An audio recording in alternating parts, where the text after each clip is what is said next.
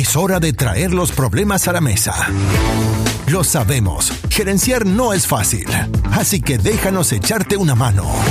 Esto es Pyme Hackers, donde resolvemos problemas de marketing, ventas y operaciones en tiempo real para que líderes como tú logren crecer su negocio en 40 minutos o menos. Toma nota. Comienza Pyme Hackers.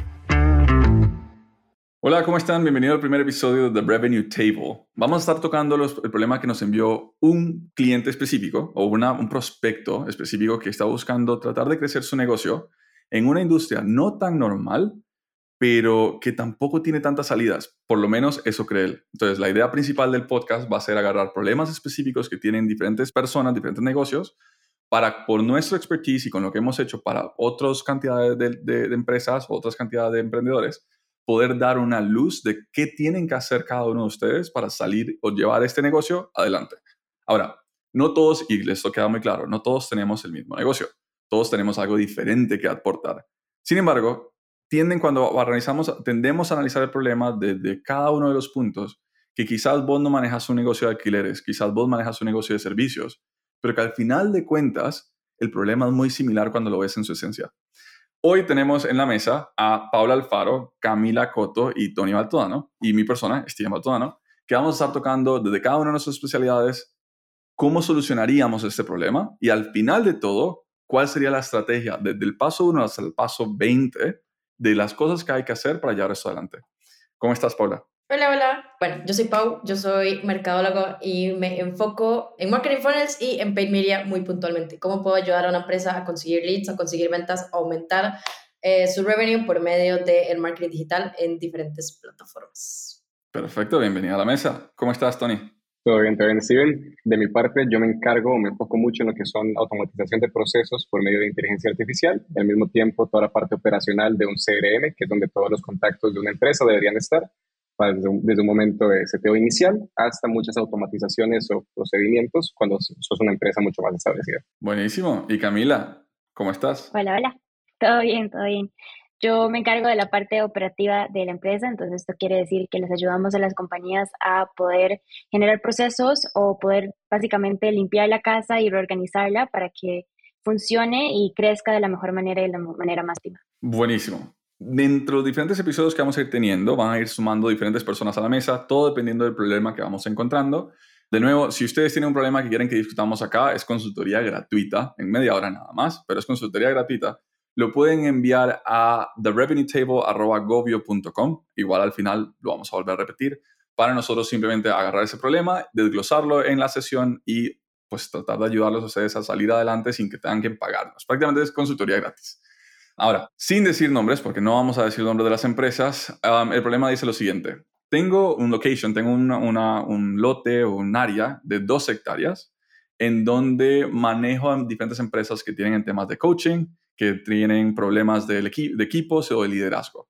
Este lugar tiene cascadas, tiene senderos, tiene paredes para escalar, tiene un restaurante, tiene suites para que la gente se puedan alojar, entre otros beneficios. Es una ubicación bastante rústica, y tengo clientes que traen a todos sus empleados acá por un día o por un fin de semana justamente para mejorar ese team building o incluso terminar los entrenamientos. Tenemos 20 años de estar en el mercado y ya estoy cansado de estar en el frente del negocio y quiero comenzar a pensar de cómo hacer un step down, es decir, cómo el negocio puede funcionar sin mí para yo probablemente retirarme. No tengo la edad de la persona, pero imagino que ya está llegando a sus años de retiro. Ahora, estos son mis problemas. Problema uno, no estamos teniendo suficientes empresas que quieran buquear o que quieran rentar el espacio debido a todo el tema de trabajo remoto. Es decir, a las empresas no tener los empleados en esos lugares, estos espacios para renta no tienen a ser tan utilizados. Es el primer problema. Es decir, cómo mejoramos esa, o nuestro problema al resolver es cómo mejoramos ese flujo de clientes o cómo conseguimos más empresas interesadas en utilizar estos espacios. Problema uno. Problema dos viene siendo, queremos comenzar a rentar el espacio no solamente dar el coaching, para que el negocio comience a moverse sin la capacidad o sin aumentar nuestros costos. Esto se lo podemos rentar a iglesias o a escuelas o a universidades o incluso eventos que quieran usar nuestro espacio de una forma responsable. Es decir, ya no podemos hacer festivales de música. Y hoy, es, es, hoy esa parte de alquileres nos toma, nos da el 20% del revenue, de los ingresos de, toda la empresa, ese es el 20%, la parte de alquileres del espacio. Y el otro 80% viene siendo en la parte de coaching. ¿Cómo logro o cómo sugerirías darle vuelta a esto? Que el 80% sea la renta del espacio y el 20% sea el coaching. O sea, prácticamente cómo rediseñas todo el negocio para no tener que tener altos costos operativos, sino simplemente la ubicación. Está ubicada en México y el ticket size, no me, no me mandó el ticket size de renta, pero sí me mandó el ticket size de coaching, viene siendo de 6 mil dólares por día, por sesión. Así que pensemos que quizás el alquiler podría estar rondando en la misma, en la misma mecánica. Ok, con ese problema en la, mesa, ¿quién quiere empezar? ¿Quién, ¿A quién se le ocurre la primera, la primera entrada? Yo diría que mercadeo, pero si alguien más quiere empezar, pueden empezar. Inicialmente deberíamos saber cómo él está captando leads, cosa que creo que no está muy clara y creo que él se encarga solito de ir a buscarlos afuera, lo cual recarga el, el, trabajo en una sola persona y una persona que probablemente tiene una cartera de contactos y that's it. También por el tema de la edad, probablemente es una persona que tampoco tiene alta masividad en redes sociales y que no maneja constantemente las redes sociales. Entonces, claramente por el área de mercadeo, yo diría inicialmente, ¿por qué ahí no hay paid media? Y creo que es muy fácil desde paid media poder aumentar ese 20% de la parte de alquileres. O sea, creo que nosotros tenemos alta experiencia en real estate o incluso en casas vacacionales o en hoteles, lo cual viene funcionando muy parecido. Si quieres rentar tierra para eventos puntuales, pues simplemente deberías ofrecerlo de esta forma a tus diferentes nichos, ¿no? Si quieres enfocarlo a iglesias, pues enfócalo en eventos para iglesias. Si quieres una segmentación para cosas de, de trabajo, pues haz campañas en LinkedIn y ofrece este lugar para eventos de trabajo. Si quieres algo mucho más social, pues simplemente ofrécelo en redes sociales como algo mucho más social, algo para retiros, etcétera. Pero creo que en marketing hay una oportunidad demasiado grande y como lo decía al inicio, no entiendo por qué es algo que no se está haciendo, porque hay mucha competencia, tal vez no igual, tal vez no con las mismas capacidades como que tenga su cascada y que tenga como las diferentes actividades que tiene. Puede que en esto sea muy, muy específico o tenga una propuesta de valor distinta o el tema de coaching también, pero el tema de tengo un lugar para ofrecer y para hacer eventos, pues competencia hay demasiada, más en México. Entonces, pues si, no sé si todos están haciendo lo mismo, pero todos deberían estar ofreciéndose en paid media o ofreciéndose en redes sociales, pues este es el primer consejo que creo yo le daría a él, ¿no? ¿Y cómo lo llevas de, del punto, vamos a ver, mucha gente no hace paid media porque dice, bueno, es que mi negocio va para empresas y al final de cuentas yo no le vendo a la persona final, no hago esto en redes sociales porque esa gente no me va a comprar. Y aquí tengo, sí voy a agregar algo, pero ¿cómo logras hacer ese cambio de pensamiento de decir, bueno, es que no, los anuncios no solamente son para venderla a un B2C o a un cliente final, sino el anuncio también es para venderla a una empresa? Y antes de, de que me respondas, sí sumo algo acá. Y es ese error que tiene la gente de pensar que cuando tú haces B2B, no le estás vendiendo a una persona. Al final de cuentas, quien toma la decisión de compra, quien está gerenciando, quien tiene ese problema, sigue siendo una persona. Ahora, que puede ser que esa persona tenga 70 años y no esté en threads, porque ni siquiera sabe pronunciar threads, ok, te entiendo perfectamente, pero sí está en Facebook, muy probablemente está en Facebook. LinkedIn, quizás, nada más que no se llama LinkedIn, se llama LinkedIn para ellos, pero al final de cuentas, sí pueden estar en, en, ese, en esos canales en donde sí les puedes alcanzar, sin tener que pensar que el B2B es diferente. O sea, tú no le vendes a un edificio, quien te compras una persona. Pero ¿cómo, ¿cómo recomendarías tú o qué harías tú en esta forma para decir, ok, esta sería la primera campaña que yo lanzaría? Y si ocupas tiempo para armarla, todo bien. Pero si se te viene de una vez a la meta, ¿cuál, cuál sería?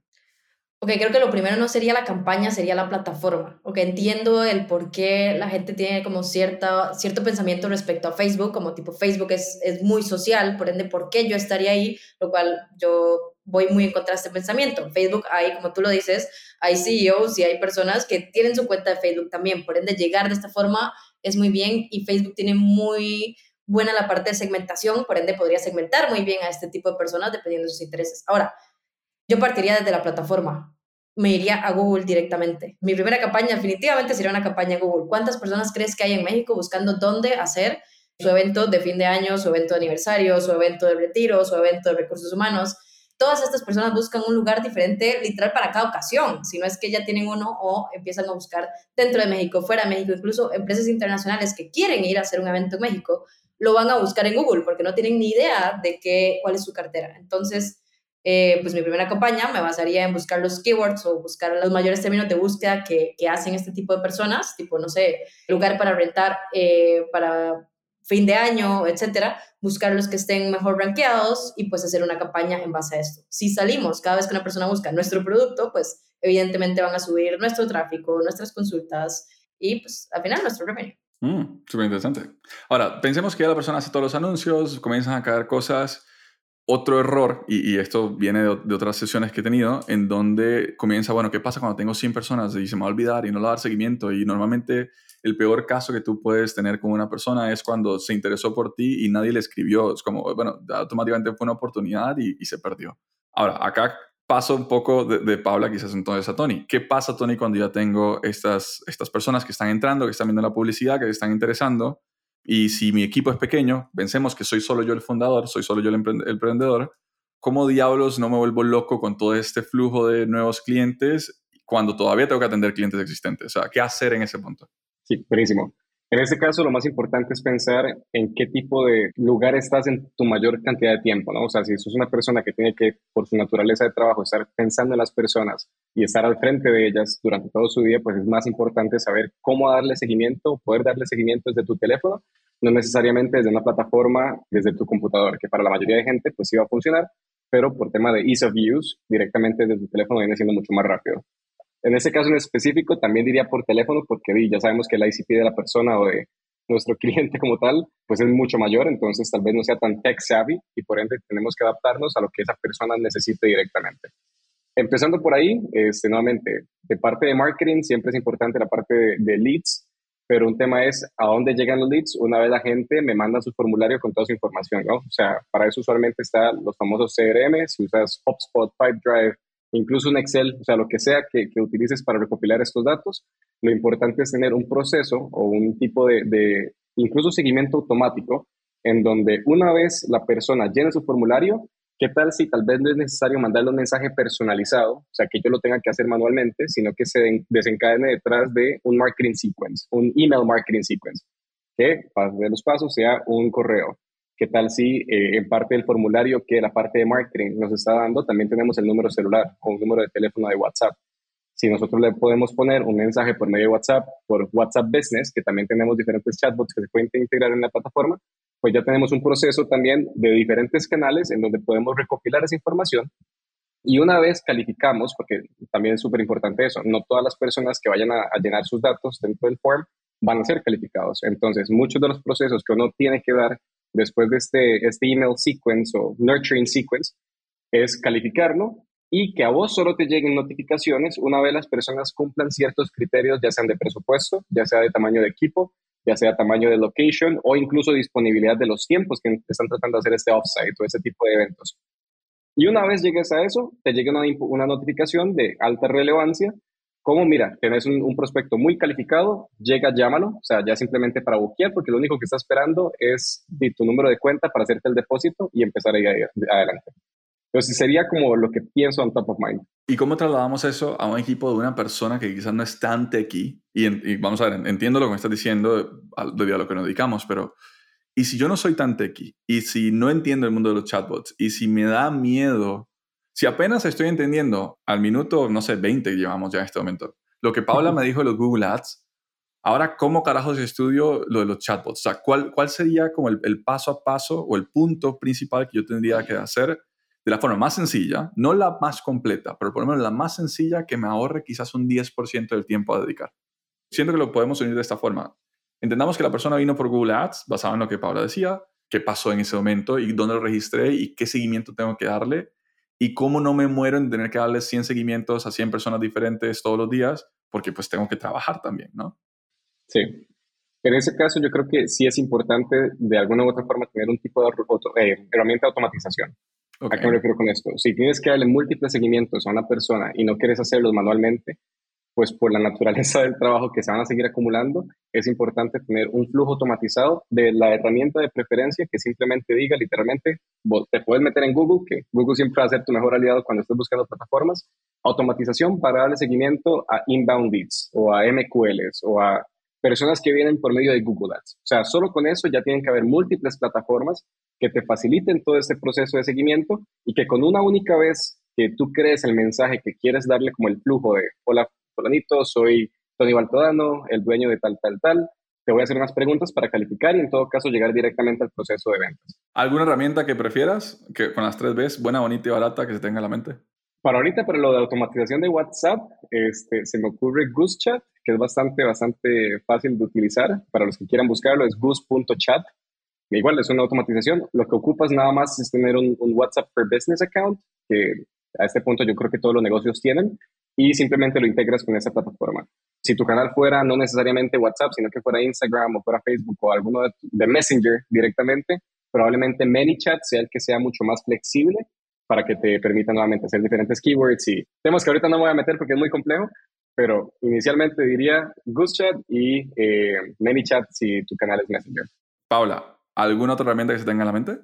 Justo ya iba a meter la cuchara acá. Creo que, o sea, más que todo por, por tipo de clientes y por justo lo que decía Steven, de, de hay clientes que tal vez no son tan tecnológicos y cuando hablamos de, de un cliente que está haciendo paid media, estamos hablando de un cliente que tiene muchas más plataformas sociales, no, no tanto digitales, pero sociales. Entonces, como dice Tony, tiene Instagram, tiene LinkedIn, tiene email, tiene WhatsApp, etc. Entonces, uno de mis, de mis trabajos fue, ok, ¿cómo uno todo esto en una sola plataforma? Porque hay muchas plataformas, como dices, te resuelven WhatsApp y te resuelven esto y te resuelven otro. Entonces, no digo que sea la mejor, posiblemente sigue teniendo fallas, pero como CRM creo que te resuelve de una forma económica y de una forma eficiente todos estos problemas. Entonces, con esta herramienta conectas todas tus plataformas sociales y también te permite automatizar, es decir, hay automatizaciones dentro de la plataforma. Por ende, si un lead cae, lo puedes automatizar para enviar un mensaje. ¿Cómo, cómo, cómo?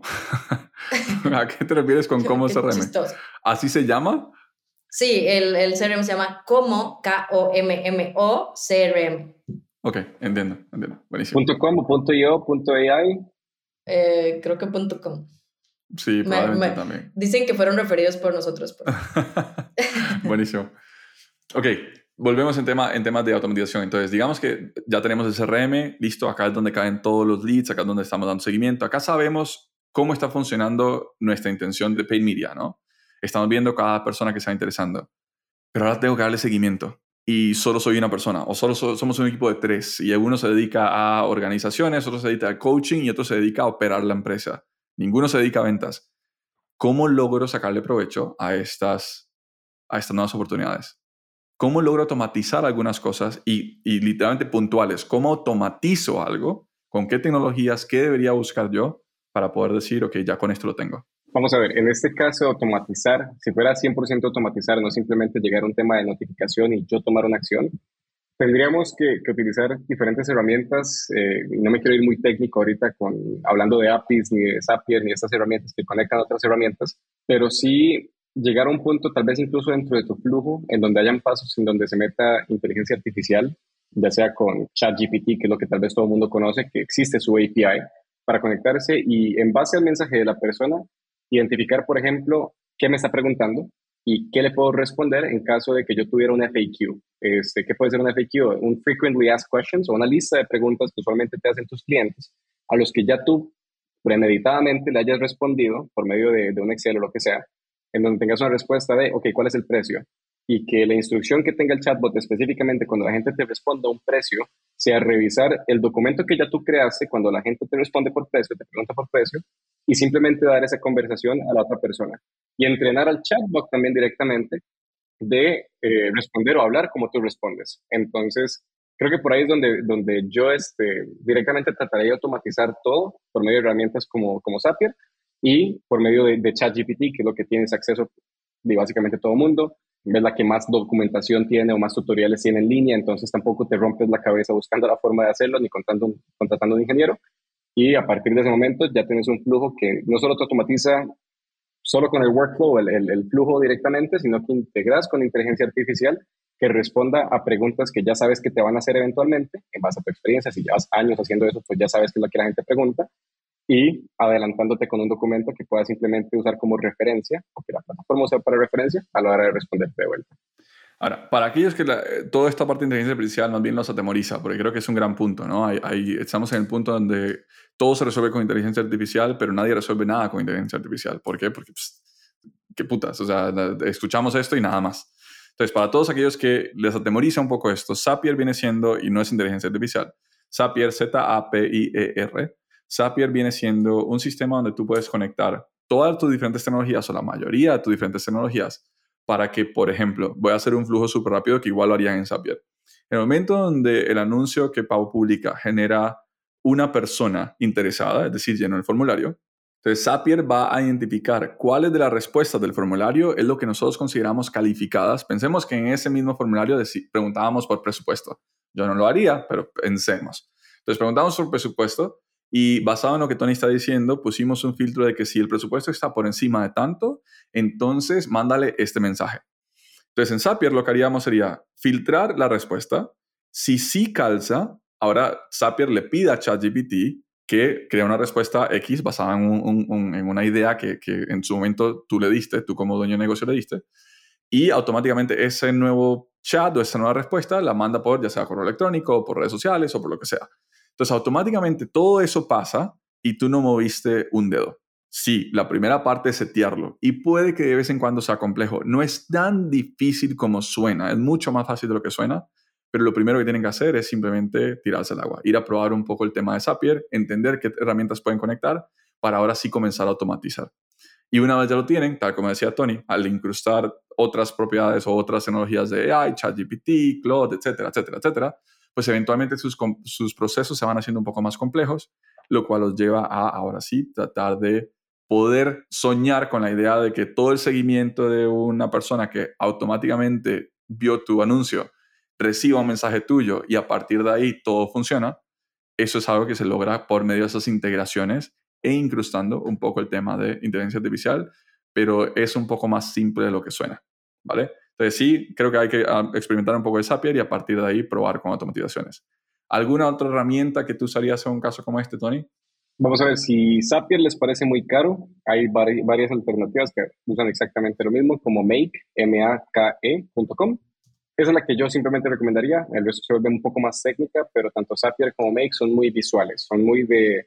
No hay código, que eso es importante para toda la gente escuchándonos. Estos son no-code tools que básicamente para gente no techie como yo, por ejemplo, al puro inicio de mi carrera, el tener un, un, bloquecito que me diga esta plataforma es tal y va a hacer esta acción, pues se vuelve muy sencillo porque sabes solo con verlo qué es lo que va a suceder. Entonces, esa sería tal vez la otra que te recomendaría.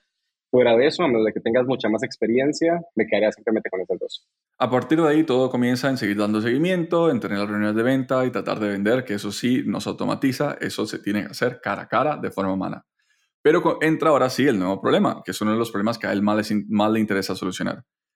Ahora sí, digamos que todo esto funciona, los leads comienzan a llover, pero yo que estaba pensando en retirarme o dar ese paso atrás, ahora estoy pensando en, ya, ya no tengo chance, o sea, no, no me puedo ir, todo está funcionando muy bien.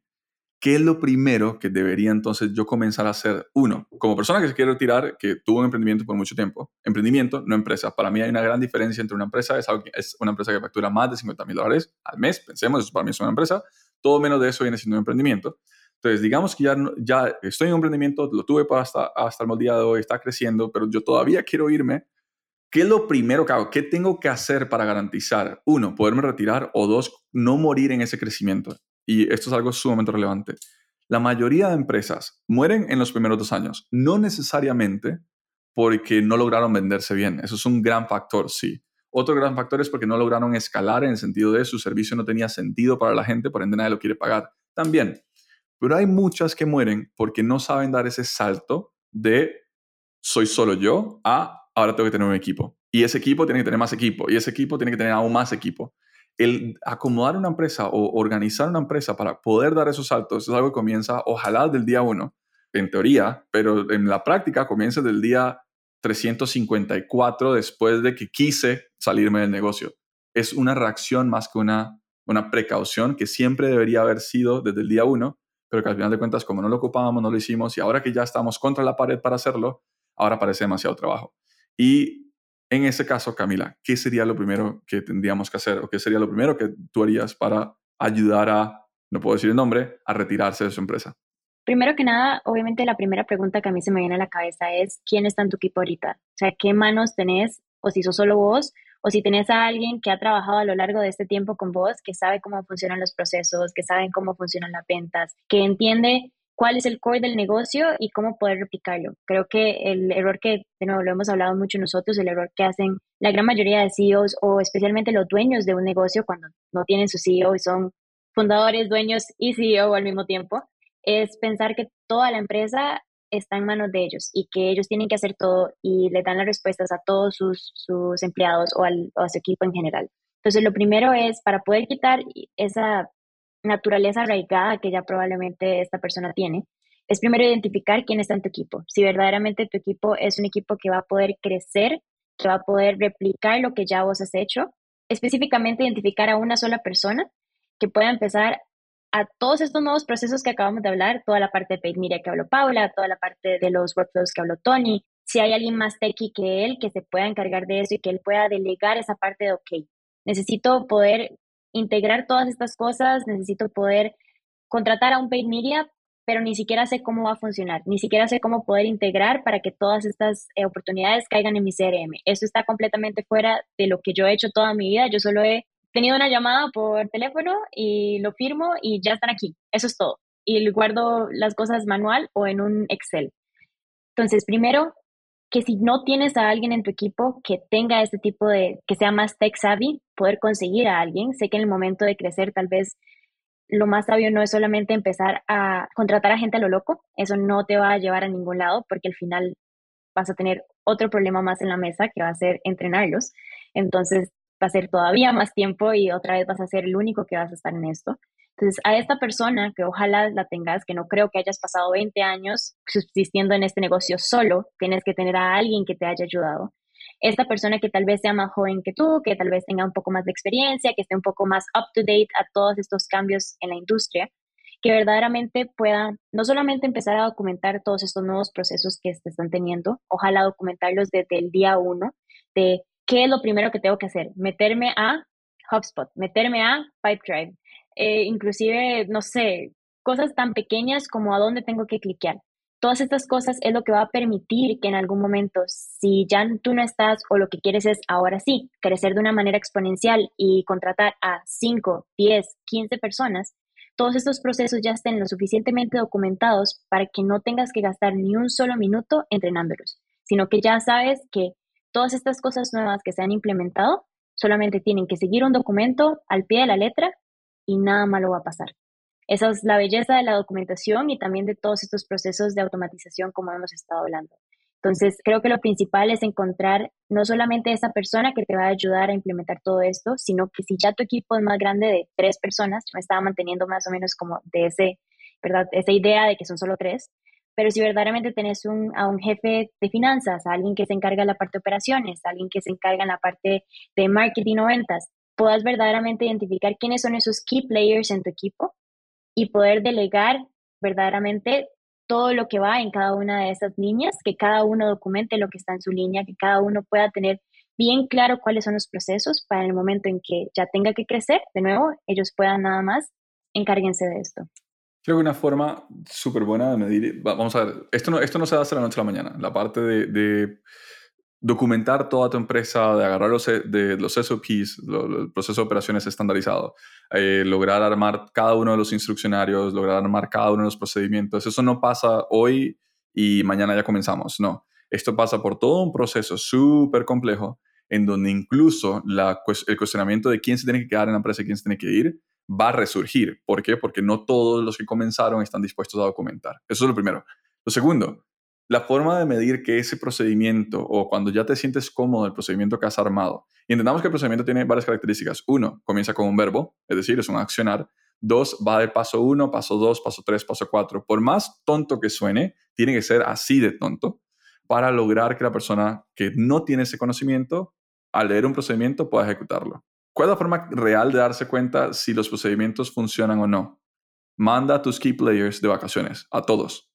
Saca tus key players por una semana, dos semanas, tres semanas, un mes, mándalos de vacaciones y mira si tu empresa se cae. Ahora, aquí donde como fundador y como dueño de negocio todos decimos, no, no, no, jamás haría algo así. es el único paso que puedes dar para asegurarte que los procedimientos de esa, de esa persona ya están bien documentados. Si la empresa comienza a caerse, pues tú brincas y solucionas y buscas cómo ayudar, porque la otra persona está de vacaciones, no le puedes hacer nada. Pero si la empresa logra sobrevivir súper bien, literalmente has documentado a la perfección un procedimiento o una, toda una línea de negocio para lograr hacer que la empresa comience a subsistir. ¿Por qué? Porque lo primero que se delega es operaciones y lo que nunca se delega es ventas. Entonces, si eventualmente tú puedes delegar operaciones, tú puedes dedicarte a vender. Y si haces exactamente lo mismo después, documentar todo el proceso de ventas, entrenar a todo un vendedor que ya está contigo, tal como decía Camila, eventualmente podrías delegar ventas. Y cuando ya un fundador no puede ya no tiene que hacer ventas y no tiene que hacer operaciones, ya no es un fundador. Más bien, eso es todo lo que es, es un fundador. Ya en ese momento el que se tiene que ir de vacaciones eres tú. ¿Vale? Entonces creo que eso, eso también tiene total, total, total, total necesidad de relucir acá y es tener uno, a esa mano derecha que se va a encargar y dos, creo que algo que también Cami mencionaba es encontrar que a la hora de tener ese cambio, de querer hacer ese cambio, de ser la persona que va a hacer los procesos, entender que hay una persona que se tiene que encargar de eso y nunca es el fundador. La persona que se encarga de documentar procesos no es quien tiene más trabajo, es quien se puede dedicar únicamente a molestar a todo el mundo para que te den todos los procedimientos que tienen que hacer, todos los pasos que tienen que hacer para comenzar paso a paso irlos escribiendo, irlos documentando, irlos probando para eventualmente hacerlos o eventualmente estandarizarlos. Entonces, creo que ese, es uno de los primeros temas que hay que tener acá, es si estás buscando salirte del negocio, estás buscando vender tu negocio, estás buscando dar un paso atrás o simplemente eres un fundador que ya está en modo de crecimiento, crecer sin documentación es altamente peligroso porque ya no depende de ti, depende de personas específicas o no vas a lograr crecer porque el cuello de botella vas a ser vos como fundador. Creo que eso es algo que sí hay que totalmente sacar a relucir. Y un último comentario en lo que decía Camila, en la parte de la, de la persona técnica. Una persona técnica hoy es una persona que tiene menos de 25 años, punto. O sea, no, estamos hablando de un desarrollador, no estamos hablando de, de una persona que ya se graduó y tiene maestrías, no. Una persona técnica es alguien que nació con tecnología. Es decir, nadie por encima de los 32 años en este momento calza dentro de ese punto. Entonces, toda persona que nació con tecnología es una persona que rápidamente puede aprender algo tecnológico porque es segunda naturaleza. Entonces, cuando hablamos de un techie, es eso, es una persona joven. Dale chance, entrevístalos, claramente no cuentas a cualquiera, pero una persona joven debería aprender rápidamente tecnología lo suficiente para poder eventualmente incluso documentarla. Creo que con eso cerramos la parte. ¿O tenías algo más que decir, Cami? No, no, creo que, creo que justo lo que dijiste de la parte de cuál sea el siguiente paso, sea solamente retirarte o vender la empresa, al final, y creo que eso es un consejo para todos, no solamente este caso. Ojalá empiecen a documentar todas estas cosas desde el día uno, porque en el momento entendemos que las empresas cambian, especialmente si son emprendimientos, startups y demás, pero si en algún momento, aunque tu plan no sea vender la empresa, en algún momento vas a querer retirarte vas a querer que alguien más tome cargo de esto y nunca vas a poder llegar a esto si no te preparas a qué vas a vender la empresa. Te tienes que preparar desde el día uno de que tu plan es venderla, aunque nunca penses en venderla, porque ¿quién va a comprar algo que esté completamente ligado a solo una persona y que solo esa persona tenga las respuestas a todo y sepa todos los procedimientos? Va a ser imposible. Entonces, la mejor forma es nada más empezar pensando que vas a tener que vender esta empresa y que vas a poder dársela con todos los procedimientos, con toda la forma de que esto funcione de la manera más óptima. Y solo se puede eso si se empieza desde muy temprano a documentar todo esto y a tener verdaderamente claro que la empresa sin ti o sin uno de esos key players, como dijo Steve, va a poder funcionar, aún con que la persona que tenga que, reemplazar a la persona que se fue de, vacaciones no tenga ni la menor idea cómo hacer los procesos, si todo está verdaderamente bien documentado, va a poder mantener la, empresa a flote y los procesos a flote. Completamente. Ah, no sería yo, antes de entrar ahora sí a la conclusión de cómo armaríamos todo esto en tiempo real, no sería yo si no recomendara al menos uno o dos libros para esto. En este caso voy a recomendar tres. No sé si legalmente esto genera un problema y si sí, por favor me disculpan. Pero van tres libros. El primero vendría siendo Systemology de David Jennings o David Jennings. Esto te ayuda justamente a esto que está hablando, se está dando Camila, entender cómo sistematizar rápidamente tu empresa de una forma muy sencilla. El segundo sería Built to Sell, que es similar, pero pensando más, más allá de sistematizarla, es pensando en venderla, que nadie compra un negocio que no está sistematizado. O sea, tu negocio solo es válido para un inversionista si verdaderamente él puede agarrarlo y seguir trabajándolo, sin tener que entrar a trabajarlo él solo. Y eso solo lo hacen las empresas que ya tienen todo documentado, todo bien gestionado. Y por último, estaría la parte de hacking sales de Willy. Y hacking sales tiene que ver mucho con lo, una mezcla de lo que hablaba Paula, lo que hablaba Tony en el tema de CRM, las tecnologías de cómo hacer tu sales tech stack de una forma económica, ligándolo con todo el tema de anuncios y ligándolo con todo el tema de tráfico, etcétera.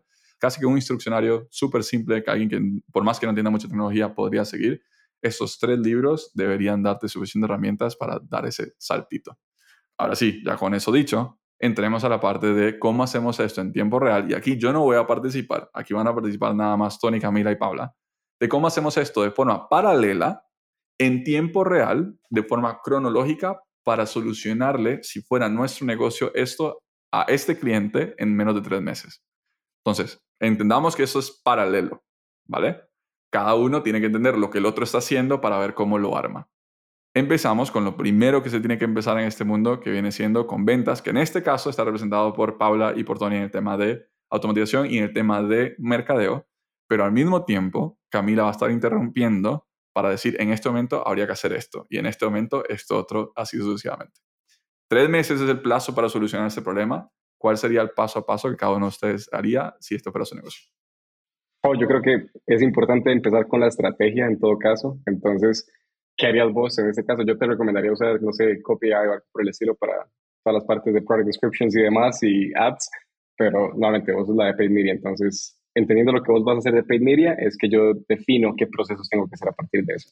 Sí, total. Y yo creo que aquí cabe también de notar, porque creo que todas las empresas, o por ejemplo, o por lo menos empresas viejas, tienen ese, ese pensamiento de marketing y ventas tienen que ir separado y funcionan separado, y marketing es una cosa y ventas es otra. Eso es completamente falso. Si no están unidos, eh, si en este momento Tony y yo no nos ponemos de acuerdo en qué cosas ejecutar, no va para ningún lado, porque no importa cuántos leads yo traiga, si Tony no los lleva bien, no va a funcionar para nada, y no importa qué tan buen proceso tenga Tony, si yo no hago un buen trabajo en captar leads, no sirvió de nada tampoco. Entonces, por lo menos en, en, mi parte de estrategia como tal, como les dije, bueno, creo que empezaría mucho por Google. Bueno, uno, entendamos muy bien a qué nicho vamos, porque también como que tirarle a todo nunca va a ser una opción, ¿verdad? Es entender muy bien para qué sirve nuestra tierra, para qué sirve lo que tenemos qué realmente se acopla y qué nicho realmente tiene presupuesto. ¿Será iglesias? ¿Será conciertos? ¿Será eventos de brujas o algo así? Pues tenés que definirlo muy bien cuál tiene mejor presupuesto y cuál es una mejor ganancia. Dos, Miria, puedes probar. Si no tenés muy claro si es la industria de la iglesia y todos estos rituales, o si no tenés muy claro si son los conciertos, pues prueba cuál está dispuesto a pagar más.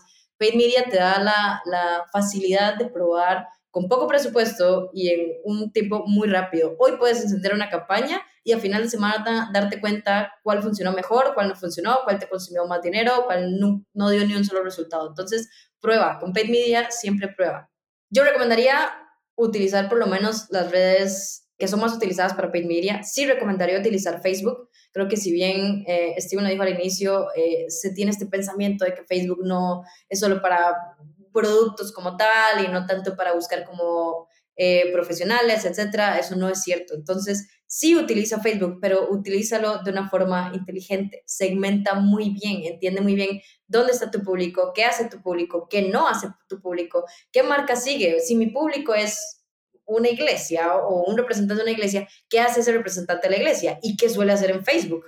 Piénsalo antes de definirlo en una estrategia. Y luego, pues obviamente está el tema de Google. Y aquí estoy dejando al lado algo muy importante. Tenés que tener unas buenas plataformas, tenés que tener un buen website, tenés que tener algo muy bien trabajado en línea. Nadie te va a confiar por ver un website, nadie te va a confiar por ver un ad tampoco. Entonces, y aquí entra mucho el tema de marketing funnel, si no quiero alargarme mucho, pero siempre tengo una estructura antes de hacer una estrategia. Nadie te compra por ver un anuncio.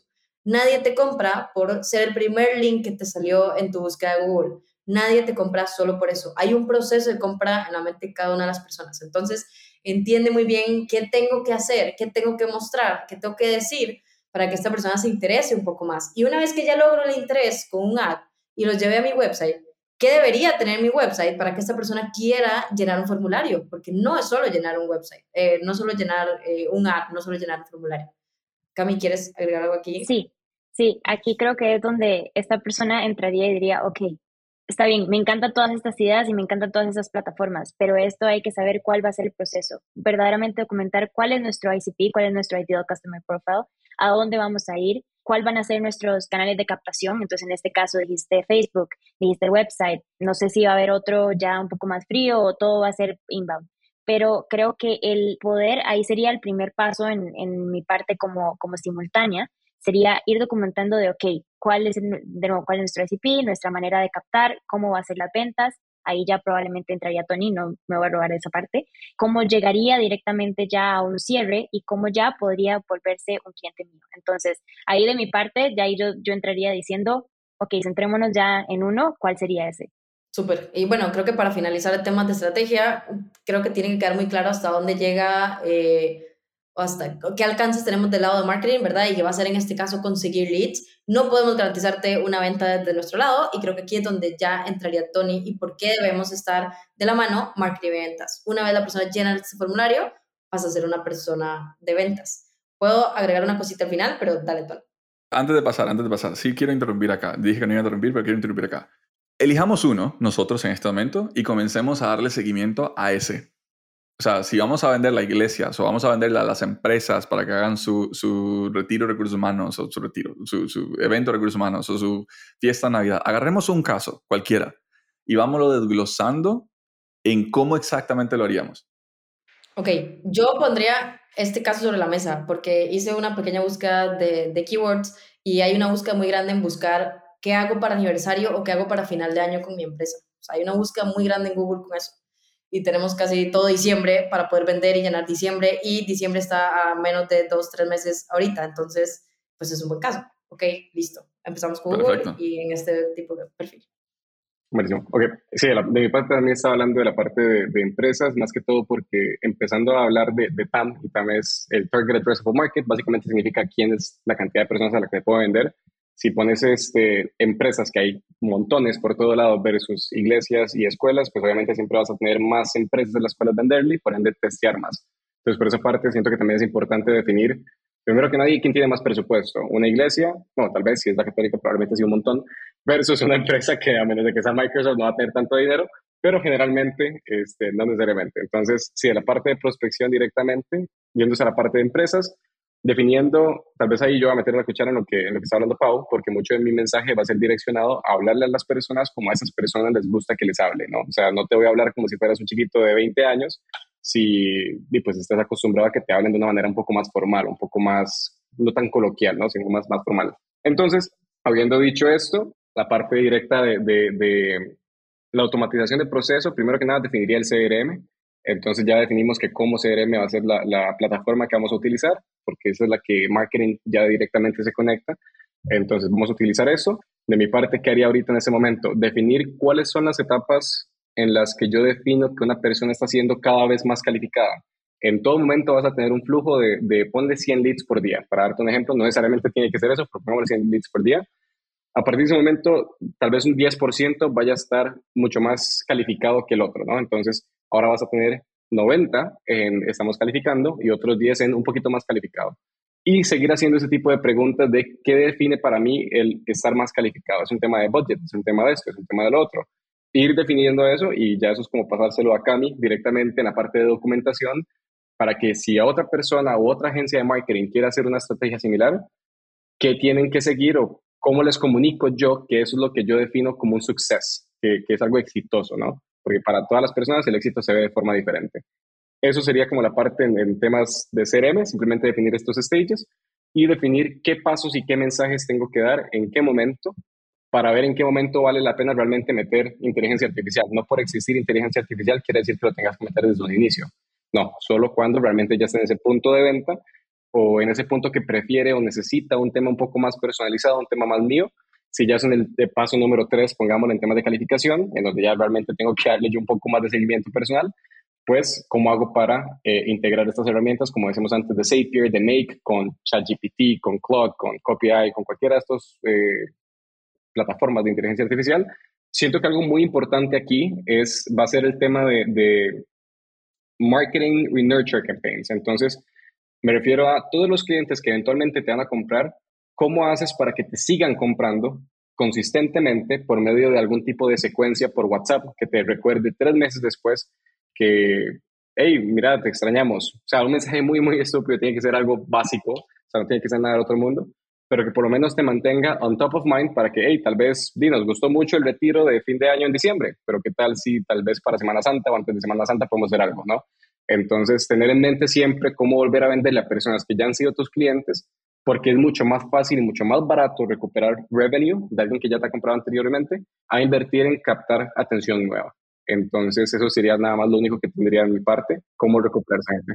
Meto un poco la cuchara, porque ahora que estás diciendo, hace poco estaba leyendo una herramienta que logra captar la cara de, la gente en una foto, ¿no? Entonces, ya nosotros sabemos cuál es la cara de Tony, y vamos, eso no es una herramienta muy tecnológica, o sea, existe en los teléfonos de hace mucho, pero si la herramienta capta la cara de Tony y yo le doy siete fotos en donde hay un grupo de 20 personas, todavía va a encontrar la cara de Tony y va a decir, ah, mira, este es Tony. Ahora que estabas hablando de la parte de renurturing, imagina una, una, campaña de, nutrición, eventual ya dejaste de comprar y tres meses después, yo no te mando un mensaje cualquiera diciéndote, hey, mira, qué interesante o te extraño. No, ¿qué pasa cuando te mando una foto tuya en el evento que tuvieron acá? ¿Por qué? Porque yo pude haber puesto el fotógrafo, no importa. Te mando una foto tuya diciendo, ¿recuerdas lo cool que fue este evento? Te extrañamos, no sé qué, no sé, no qué. Nada más personalizado que te estoy mandando una foto tuya teniendo toda la diversión de la vida que genera una memoria, genera una emoción y automáticamente te digo, ¿quieres hablar nuevamente? Eso pensando en nutrición. Ahora, pensemos que eventualmente, incluso al mismo tiempo, tenemos clientes que están haciendo un evento abierto al público y es el mismo mensaje que yo te llega. Oye, recuerda, recuerda esta foto, recuerda lo bien que te fue en este evento. Lo estamos haciendo nuevamente con este otro gente y te mando la información de ese evento para que te suscribas y automáticamente ahora le puedo ofrecer no solamente el servicio de te rento el lugar a la gente que está haciendo el evento, sino que ahora le puedo ofrecer el servicio de déjame yo contacto a mi base de datos. Es un tipo de prospección de nutrición que mata dos pájaros de un tiro al incluir, digamos, en cierta medida AI, pensando que eso fuera AI, para decir, ok, arma este mensaje personalizado que siempre diga lo mismo y solo busca el nombre de la persona en nuestra base de datos y busca la última foto que sale de esa persona sonriendo. Algo tan loco como eso ya existe pero ¿por qué es que no lo convertimos en un mensaje de nutrición? Sería, o sea, vamos a ver, yo recibo eso y yo digo, hey, qué cool, sería muy diferente, ¿no? Ah, entonces, ahora que tocaban eso, nada más quería exponerlo, que sí es posible hacer algo así y el que lo haga nos debe 5% de comisión. No, mentira, el que lo haga, pues buenísimo. Ojalá que nos lo compartan para, poderlo, para poder ver exactamente cómo funcionaría, porque totalmente se podría hacer. Sí, no, nuevamente, todas estas ideas son cosas que, que hasta uno aprende, ¿no? O sea, uno aquí habla de inteligencia artificial, pero cada, están saliendo cada herramienta ahorita que tal vez uno no se da cuenta y por eso los motivo mucho a suscribirse a, no sé, newsletters o articles, feeds, de lo que sea, para que vean todas esas herramientas que les pueden solucionar su vida bastante, bastante. Entonces, me, me gustó de hecho bastante. Ya de hecho pensé en la forma de poder hacerlo simplemente con custom properties y una base de datos de todas las bases de datos de, de la empresa. Eh, pero para no irse muy, muy, muy como complejo, simplemente pensamos en un nurture campaign, porque primero ocupas conseguir clientes. Entonces, empezando por ahí, ocupas conseguir clientes Personalmente, yo estando en los zapatos de esa persona que nos está este, exponiendo el problema, buscaría la forma de contactar a todas las personas que por estos 20 años fueron clientes míos para ver si de alguna u otra forma puedo pedir algún tipo de referral, no necesariamente. Aquí entro yo otra vez. Sí, exacto, dale. No, no, no te quería interrumpir, pero justo, o sea, creo que otra parte que puede hacer Paid Media, la gente cree que Paid Media es nada más que me conozcan por primera vez o que vayan a mi website y that's it. Según el embudo marketing, hay una última etapa que es, ok, no solo cómo termino o hago que me compren, sino cómo hago que me vuelvan a comprar también. Eh, y en base a eso puedo hacer campañas de retargeting donde justamente esa base de datos que Tony dice y que espero que, que, este, este prospecto o este cliente lo tenga, aunque sea un Excel o a mano y que me lo transcriba, porque con esta lista de correos puedo enviarles campañas de pediría específicamente a esta lista. Eh, entonces, pues claramente es, muy ventajoso. No ocupo llamar a cada uno, sino puedo entender en qué plataformas están, meter esta lista a, a, una plataforma y mostrarles anuncios a todos estos. Puede que sea más caro porque va a ser mucho más específica, pero pues son personas que ya te compraron y que posiblemente te pueden volver a comprar. Entonces, si, si estuvieron en tu evento en diciembre, pues puede que quieran estar en tu evento en medio año, tal cual Tony lo decía. Simplemente vamos a volver a escribirlos, volver a llegar a ellos muchas veces el tema de referidos con clientes existentes es algo muy, muy, muy poderoso, porque no necesariamente te estoy diciendo a vos como cliente existente que me tenés que volver a comprar, sino, hey, mira, me imagino que tienes amigos o otras personas, otros colegas que también tienen negocios que podrían beneficiarse de algo parecido a lo que tú experimentaste. Entonces, no solo es volver a comprar de ellos, sino que tal si tal vez ellos no te compran, pero te refirieron a alguien más. Ahora, pues ahora tienes dos clientes, es el mismo monto de revenue, y si los dos se llegan a comprar, ahora es two times the money. Entonces, ya, ahora sí, I'll, I'll shut up y camino. no, no, perfecto. No, mi pregunta era que no estoy clara si verdaderamente esta empresa tenía una manera de, de mantener récord de todas estas personas, de clientes pasados, si solamente eh, no era por correo electrónico, si era por número de teléfono. O sea, no sabemos el tipo de base de datos que tiene esta empresa. Y creo que en base a lo que decís vos, Pau, de estas bases que hay que hacer en la parte de marketing, creo que las primeras cosas, y creo que eso sería una fusión entre lo que Tony y Pau están hablando, de cómo podemos educar no solamente a, esta persona, a esta empresa, sino también al cliente, que en el momento en que quiera buscar más información, que en el momento en que quiera que le manden la cotización, que ya haya un proceso de, ok, meto mi, mi email, meto mi nombre, meto mi número de teléfono. Hay un proceso de, de poder no solamente tener en la base de datos, sino también documentar de cuántas personas verdaderamente se están metiendo en nuestro website, están queriendo más información y de esa manera hacer ese retarget en un futuro que puede que en este momento que están queriendo crecer, por estas faltas de estas buenas prácticas, no tienen cómo hacer ese retarget, no tienen cómo volver a estas personas viejas más que solamente contratar a alguien para, o hacerlo ellos mismos para cold calling, que al final volvemos a lo mismo, la idea es quitar trabajo y no, no agregar.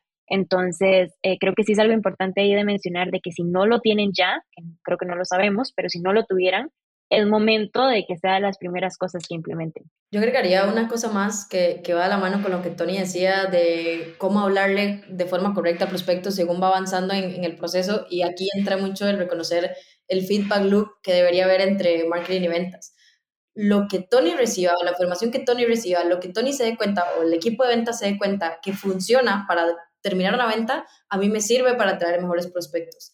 Y el tipo de prospectos que yo traiga, Tony tiene que, o bueno, el equipo de ventas tiene que mencionarle a marketing qué tan calificado está, por qué no está calificado, qué le está faltando, qué no le está faltando, cómo está avanzando en el proceso, si no está avanzando en el proceso. Y así yo tomar decisiones para cómo mejorar la calidad de los leads que, que yo traiga. Entonces, y creo que también entra en la parte de procesos de CAMI es, ok, cómo establecemos una comunicación constante entre marketing y ventas para que este feedback loop pase durante todo, todo el proceso, durante todas las campañas. Buenísimo. Y yo entro quizás con el último, no sé, Tony, si vas a mencionar algo. Ahora no, justo nada más iba a ser como un tema de timeline, como para que la gente tuviera un poco más de contexto de en qué momento se podría hacer cada una. Entonces yo diría que paid media no, no debería durar más de una semana en salir, como dice Pau, o sea, con que tengas una cuenta en Google, que eso se puede hacer bastante sencillo y conectarlo a tus servidores, pues ya, ya puedes lanzar una campaña. Ya con eso y que te metas en Canva a hacer un diseñito, algo rápido simplemente para correrlo, se puede hacer. Entonces, semana uno no debería pasar de eso, al, simultáneamente, como no debería pasar de una semana, pues deberías estar, estar buscando la parte de cómo CRM para hacer esa integración. Básicamente todo eso debería pasar en la primera semana y después de eso te puedes poner a documentar. Una vez funciona, documentas. Si no funciona, pues no documentes lo que no funciona. Manténlo sí en, en mente de que sí, sí hay que documentarlo como para no volver a repetir el mismo error, pero una vez encuentres algo que funcione, eso sí, ponlo como prioridad y después como notas abajo de esto no lo hagas porque ya lo tratamos y no funcionó. A partir de semana 2 ya deberías estar cubriendo tus ads y ya deberías estar recibiendo feedback en donde ya, como Pau decía, puedes volver a mandar una nueva campaña, puedes volver a tratar un nuevo contacto, una nueva segmentación, un nuevo copy para capturar o mejorar esa captura de, de clientes. Pero listo, ya, ya con eso termino. No deberían durar más de una semana en hacer todo esto. Ahora, aquí le hablo directamente a la persona que quiere salir del negocio. Sin de lo que hemos hablado, hoy no tienes estas cosas listas para lanzar o no tienes estos servicios, estos documentos, este conocimiento para poder hacer todo lo que hemos dicho, esto sería lo que yo haría. Contrata una agencia que te pueda ayudar en cada una de estas aristas. Contrata, después de la, o sea, todo va paralelo. Tus tres próximas contrataciones son las siguientes. Contrata una agencia que te ayude en cada una de estas. Una agencia, tal cual. Dos, contrata a tu Process Champion. Esta va a ser tu mano derecha que se va a encargar que mientras alguien más, las agencias, están encargando de cada uno de esos temas, esta persona va a ir documentando la casa, va a ir ordenando la casa en cada una de las cosas que se han hecho, cada una de las cosas que haces tú, cada una de las cosas que hacen los otros colaboradores. Y la tercera persona que tiene que entrar va a ser un, un executive assistant tal cual, o ya sea un executive assistant o puede ser una persona customer success, cualquiera de los dos, que se va a encargar uno de atender todo lo que se dé después de que se genera una venta, mientras va aprendiendo cómo se hace la venta, porque muy potencialmente, si no tienes a esta persona ya en tu equipo, esta va a ser la persona que se va a dejar el negocio en el momento que tú te vayas. ¿Vale? Entonces, Al hacerlo con las agencias, no tienes que sobrecargar tu trabajo, alguien más lo está haciendo por vos. Al tener a un Process Champion, alguien se va a concentrar únicamente en comenzar a documentar todo lo que ya se hace hoy para poder dar ese paso. Y al tener a una Executive Assistant o a una persona Customer Success, vas a tener a alguien que opera tal cual postventa mientras va aprendiendo de cómo se hace la venta, que eventualmente al cual unir estas tres personas en un solo equipo, personas, pensemos que la agencia cuenta como persona, al unirlos todos en un solo equipo, terminas teniendo una empresa 100% completa que hace todos los procesos que hay que hacerse, que entiende los procesos que se hacen y que el que está sorbando eres vos. Creo que con eso podemos cerrar el episodio. Ojalá hayamos ayudado a solucionar alguno de estos. Si sí, por favor, mándanos un correo diciendo, oye, esto me encantó, me gustó esto. Si no, también mándanos un correo. Ah, no lo vamos a publicar, pero por lo menos lo leemos. Y si alguno de ustedes tiene un problema en una de las, em, empresas que están manejando, las empresas o los emprendimientos que están corriendo, lo pueden mandar a revenuetable.com y ahí nosotros vamos a estarlos agarrando, solucionándolos en las sesiones en donde no solamente somos nosotros cuatro, en esta sesión sí éramos los cuatro que más éramos relevantes, pero en las próximas sesiones, dependiendo del problema, podemos sumar más personas con expertise en las áreas que se ocupan de solucionar. Con eso terminamos. Un gusto, muchas gracias y nos vemos la próxima, el próximo episodio. Chao, chao. Chao, chao. Esto fue Pyme Hackers. Si quieres compartir tu problema o simplemente formar parte de nuestra comunidad, puedes escribirnos a pymehackers.gobio.com. Si quieres que tu negocio crezca más rápido o adquirir alguno de nuestros servicios, búscanos en gobio.com.